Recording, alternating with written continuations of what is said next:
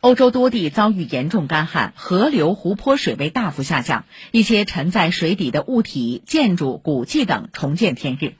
中欧主要航道之一易北河露出了河底的饥饿石头。历史上遭遇严重干旱时，这些石头曾露出水面，被人们刻上字和年份，作为给后人的留言，因而被称作饥饿石头。一块饥饿石头上刻着“如果你见到我，哭吧”，历史可追溯到十五世纪。而随着多瑙河水位降低，二战期间沉没的二十多艘德国军舰残骸在塞尔维亚普拉霍沃港附近露出水面。七月底，一颗四百五十公斤重的炸弹露出波河水面，导致意大利北部一个村庄约三千人疏散。此外，位于西班牙中部卡塞雷斯省的巴尔德卡尼亚斯水库水量减少到库容的百分之二十八。据信，有七千多年历史的巨石阵也露出水面。